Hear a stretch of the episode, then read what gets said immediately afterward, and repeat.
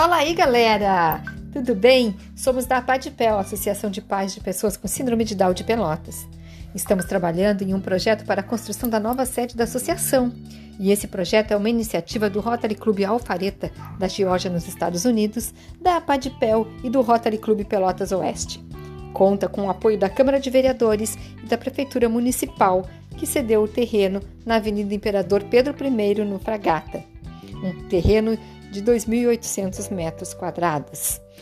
O projeto uh, é de um centro de atendimento, de acompanhamento para pessoa com síndrome de Down, inédito no Brasil, que contará com o atendimento precoce, fisioterapia, atendimento pedagógico, psicológico, quadra poliesportiva, auditório, cozinha industrial e uma coisa inédita mesmo, que são kitnets para o treinamento da moradia independente.